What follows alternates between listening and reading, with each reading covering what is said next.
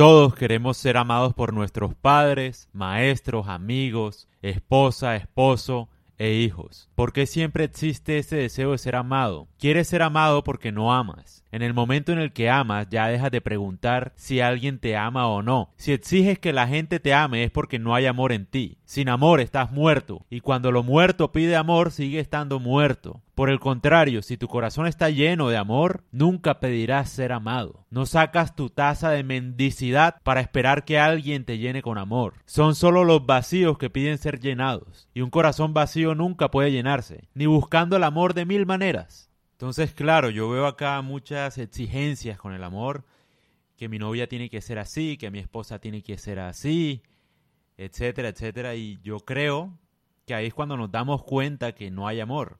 O sea, si tú por el contrario te pones a pensar y dices, yo necesito que mi pareja sea así, haga esto, y si no, de lo contrario, no estoy con ella, realmente no la amas esto no tiene nada que ver con la falta de amor propio ni los límites que puedes establecer como persona. A lo que voy es como la, exigencia, como decirle a la otra persona que tiene que hacer algo para que lo ames o para que te ame. Eh, como decirle cómo debe amarte. Ese tipo de cosas como que como si fuera una negociación, como si uno estuviera comprando un carro, no sé, como sí, no, es que a mí me gusta 4x4 o lo que sea, o de este color, y si no, entonces no. Eh, a eso es a lo que voy. Tú le puedes manifestar como las cosas que te gustan, pero no exigir, porque como que exigir ya no tiene nada que ver con amor, ya es otra cosa, ya es como una sociedad, un negocio, eso ya es otra cosa. Cuando el amor está, digamos, no hay muchas exigencias. Obviamente, lo que te digo, hay que relacionarlo también con el amor propio. Es decir, no quiere decir que porque no tengas exigencias vas a permitir que la otra persona te pisotee. A eso es a lo que voy. O sea, a lo que voy es, si la otra persona de pronto hace algo que atenta contra tu integridad, tu dignidad, etcétera, tú ya puedes decidir terminar la relación, pero no exigirle, por ejemplo, no es que a mí me gusta que seas así, eh, yo quiero que me manifiestes el amor con tu dinero o con otra cosa, bueno, no sé, en general.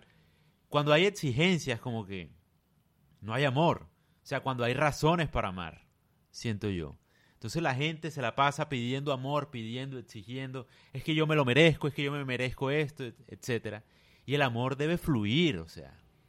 El amor surge cuando no hay ningún tipo de exigencia y se siente bien. Así.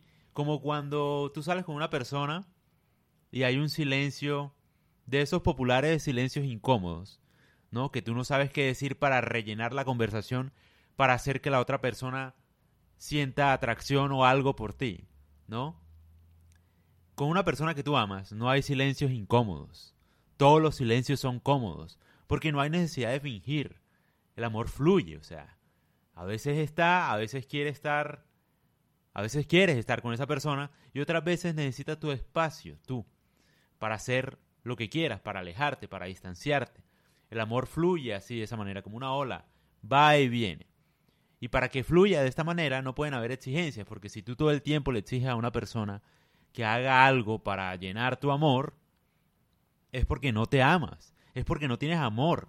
Una persona que se ama como que no le exige a nadie nada, solo está enfocada en dar amor la verdad. Y le da igual si se lo retribuyen de la misma forma o de la forma en que sea, digamos. Tiene mucho amor para dar. Eso no quiere decir que va a permitir ser pisoteada o ser pisoteado esa persona, ¿no? Eso no quiere decir eso, porque ante todo uno debe amarse primero, pero a lo que voy es que el amor, cuando tú exiges amor es porque no lo tienes.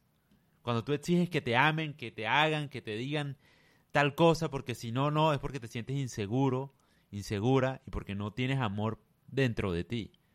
Porque una persona que ama a los demás es porque se ama a sí misma y no le exige nada a nadie. O sea, ama a todo el mundo. Incluso ama a las cosas. La gente que es muy violenta con las cosas generalmente no tiene amor, porque una persona amorosa hasta las cosas las trata bien, con cuidado, con cariño, hasta lo material es como menos brusco. Es muy interesante eso que estoy diciendo. Y nada, ahí se los dejo para que lo piensen.